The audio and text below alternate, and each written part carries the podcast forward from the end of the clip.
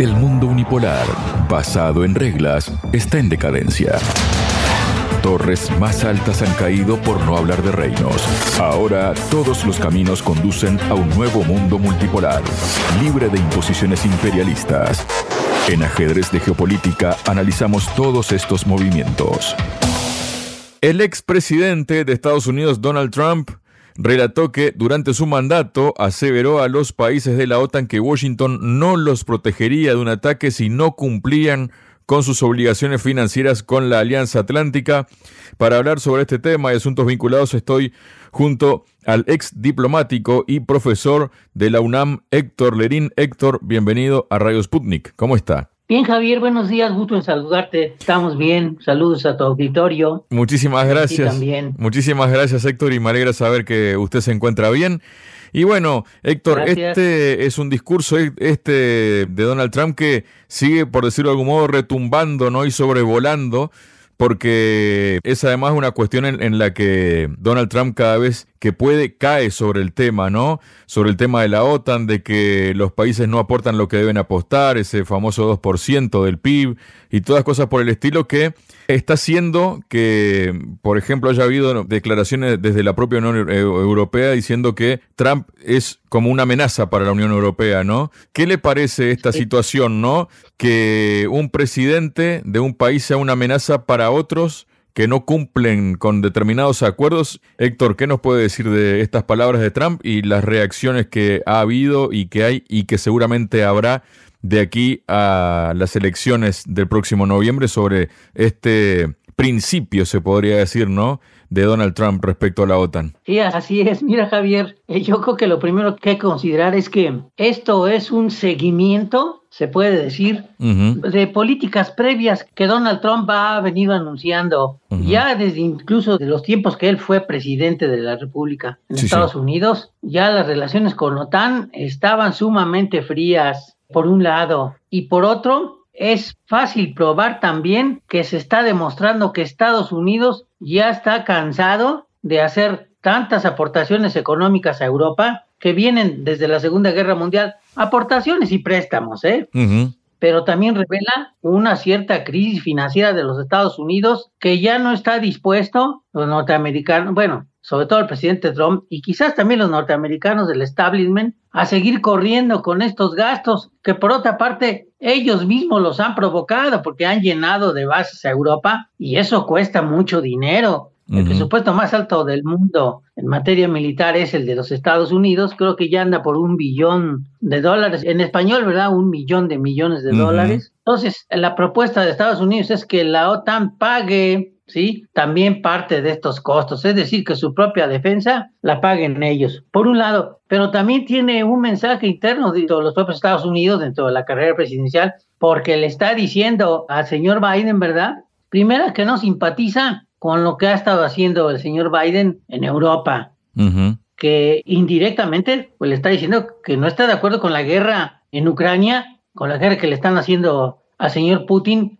aunque no lo diga abiertamente, pues lo está diciendo de manera indirecta, porque llevarle, digamos, la contraria o, cargarle las tintas económicas y financieras a la OTAN en momentos en que Biden está tan comprometido presionando a la OTAN y a los europeos para que apoyen con más dinero a Ucrania, pues es una forma indirecta, ¿verdad? De estarle diciendo a Biden que no está de acuerdo con él. Y luego, por otra parte, siguiendo con el asunto de la crisis financiera de los Estados Unidos, porque acuérdate que es el país más endrogado del mundo. Sí. Si no recuerdo mal, creo que debe como 33 billones con B de dólares, ¿sí? Lo cual es una cantidad fantástica. Y fíjate que yo recuerdo, Javier, que incluso cuando el propio Trump era candidato a la presidencia, él se, también se estrenó un poco, también había un poco de demagogia. Él incluso asusó, estaba muy puntilloso contra el establishment militar este, en los Estados Unidos, industrial y militar, acusándolos incluso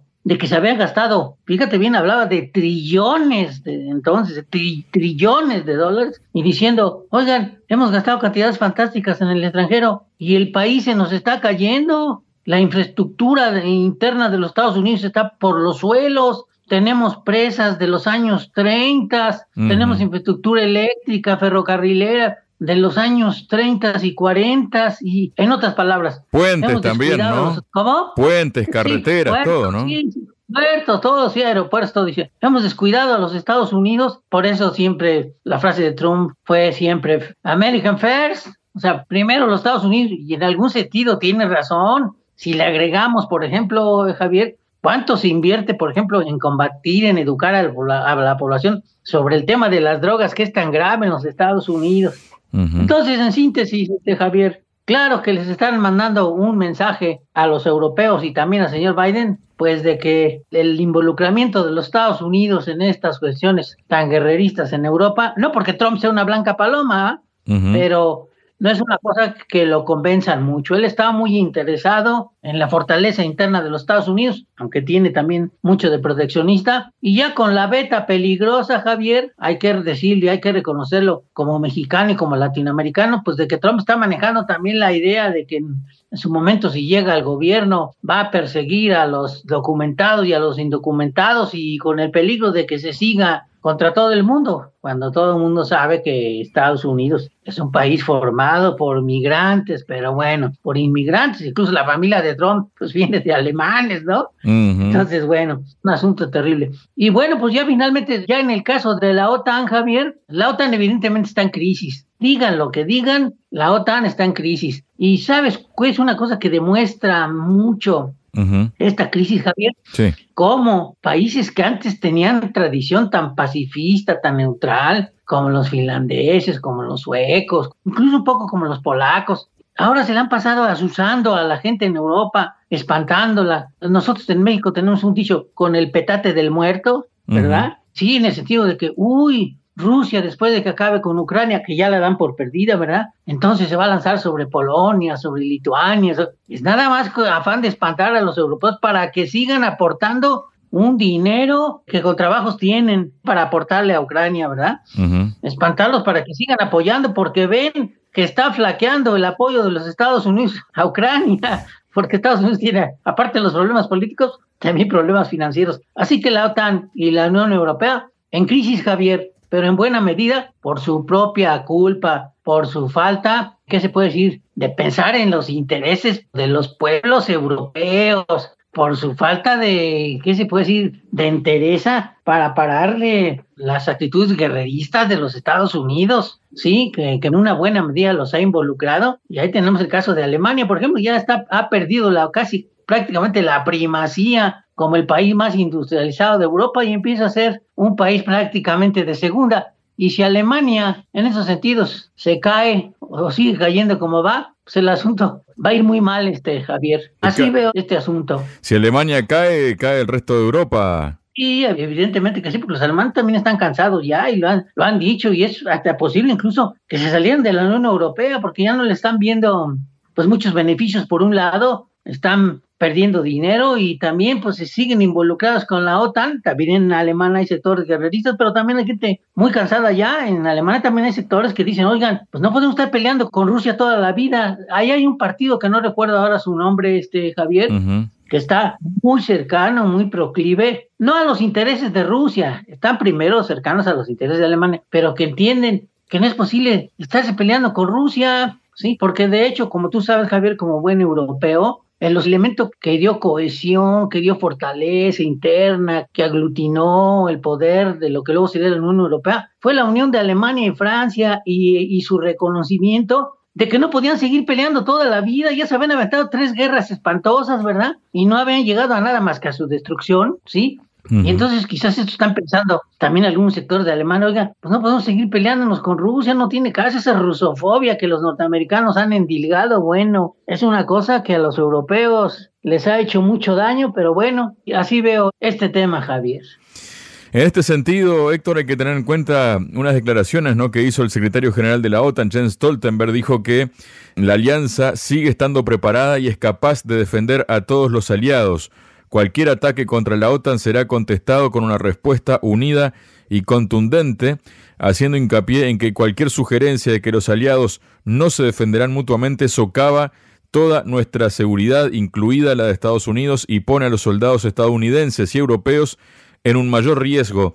Esto es como un poco eh, también plantar, no sé si una amenaza o una duda o qué, a la ciudadanía estadounidense, Héctor. No, sí, desde luego que sí, pero mira, no se te olvide también que una, eh, bueno, primero el señor Stoltenberg es un guerrerista de primera, ¿eh? Porque yo te voy a decir una cosa, ¿tú entiendes que se cree una organización como la OTAN supuestamente defensiva, ¿verdad? Sí. Que la crearon para defenderse del Pacto de Varsovia, que ya no existe, para defenderse de Rusia y del comunismo, que ya no existen, ¿sí? Y entiendes que hagan una entidad defensiva, como dice que la OTAN, pero realmente de lo defensiva se ha pasado a la ofensiva. Claro, sabemos que ahorita hay una guerra y la cosa no está tan fácil, pero Stoltenberg es un guerrerista y Stoltenberg es un civil. Si no recuerdo mal, creo que es sueco. Y los suecos también han venido a asumir unas posiciones que en la época actual nos dejan pasmados, Javier. Yo cuando viví mis tiempos en Europa, por ahí de los noventas, Ay, pues eh, Suecia siempre, y ha sido, sí, realmente un país de mucha consideración, un país muy culto, un, país muy avanzado, un país rico. Bueno, un tiempo fue pobre, ahora es rico, en fin. Y de repente ha asumido unas posiciones que, que, te impresionan. Pero bueno, volvemos otra vez con el señor Stoltenberg. Tiene también un poco la beta retórica, Javier. Tiene también lanzar un discurso, ¿verdad? Porque te imaginas a los europeos cómo les cae en este momento, a la opinión pública europea, que por cierto no está muy bien informada, no la dejan informarse muy bien, no la dejan que escuche lo que dice Putin, por ejemplo, ni el señor Carson, pues que les digan, bueno, miren, Estados Unidos está a punto de salirse, se está perdiendo la guerra, ya el señor Trump dijo que si él llega nos va a pedir cuentas y verdaderamente cuentas financieras, o en un momento dado Estados Unidos hasta se va a salir, bueno, como decimos aquí en México, no sé si en España, el horno no está para bollos, está muy difícil la situación. Y estas palabras de Stoltenberg, bueno, son un poco para, ¿qué te puedo decir? Para lanzar optimismo, para lanzar fortaleza, una fortaleza que quizás hasta ni se tenga ¿eh? en el fondo, ¿eh? porque hay mucha división. Bueno, desde luego nadie dice que la OTAN está débil ni nada, pero tiene mucho de demagogia, tiene mucho de teatralidades, tiene mucho de defenderse incluso contra las declaraciones de Trump y es un mensaje, pues un mensaje político, Javier, aunque no se deja de considerar, ¿verdad? Que en este momento, si no recuerdo mal, la OTAN está haciendo maniobras militares y cosas esas. Bueno, desde luego que eso es, demuestra también alguna fortaleza y alguna debilidad porque necesitan así parecer que están muy unidos, que están haciendo fuerza, que Rusia tiene que pensar dos veces contra una supuesta invasión posterior a Ucrania que no se ve, ¿verdad? Pero bueno, pues así es como veo esa declaración de Stoltenberg, Javier. Héctor, luego hizo unas declaraciones también un colega suyo, quien es el alto representante de la Unión Europea para Asuntos Exteriores y Política de Seguridad, es decir, el jefe de la diplomacia europea, ¿no? Una diplomacia que tampoco existe institucionalmente como una cuestión de unidad, ¿no? Porque al final se siguen cuestiones diplomáticas que obedecen a los intereses de cada país en particular, pero no hay algo en concreto global de la Unión Europea, ¿no? Bueno, estamos hablando de Josep Burrell. Él dijo que la OTAN no puede ser una alianza militar a la carta, ¿no? Y lo dice después de estas palabras de Donald Trump, ¿no? Que durante su mandato, como decíamos, advirtió a los países de la OTAN que Washington no los protegería de un ataque si no cumplirían con sus obligaciones financieras, ¿no? Dijo, durante esta campaña, dijo Burrell, Veremos y escucharemos muchas cosas. Seamos serios. La OTAN no puede ser una alianza militar a la carta. Es decir, Burrell está diciendo, seamos serios, Burrell está diciendo que la OTAN no puede ser una alianza militar a la carta en la defensa ¿no? de, de sus miembros, pero sí puede ser a la carta de que unos aportan lo que tienen que aportar y otros no. ¿Cómo se explican estas palabras o este razonamiento de Burrell? ¿Sabes qué veo, Javier? Que en Europa hay muchas voces que parece que actúan de manera muy coherente, pero yo en el fondo también contemplo cierta debilidad y también, bueno, pues es evidente que el señor Joseph Borrell tiene que responder un poco a lo que está diciendo el señor Trump, porque si no, pues los deja prácticamente indefensos. Los europeos deben estar, no diría aterrorizados, quizás hasta algunos hasta contentos, a lo mejor pensando que las declaraciones de Trump pueden acabar con la guerra, ¿verdad? Que a ellos les está costando tanto, pues les está costando dinero más que todo, ¿verdad? Estar apoyando a Ucrania. Y luego, por otra parte, pues el señor este, Borrell, fíjate que yo te lo digo como un ex diplomático, este Javier, luego ve al señor Borrell haciendo unas declaraciones, no solamente estas, sino otras también, que yo digo, pero este señor como es el jefe de la diplomacia europea, se comporta también como otro militar más. Exacto. Están, pero todos metidos en una guerra. Claro, si la Unión Europea está haciendo también un poco la guerra en Europa, pues es evidente también que tenga un tono, un tono medio militarista, pero a él se le pasa la mano, luego parece que estamos oyendo también al propio Stoltenberg, y tú dices, Dios mío, ahora sí los europeos están, pero sí, metidos en una carrera tremenda. Así que, pues estas declaraciones, este, Javier, pues no sé, siento como que como que están en un vaivén, como que de repente se sienten soltados de la mano de Estados Unidos, como que quieren agarrar fuerza, fortaleza, pero en el fondo yo sentiría más bien debilidad, Javier, ¿sí?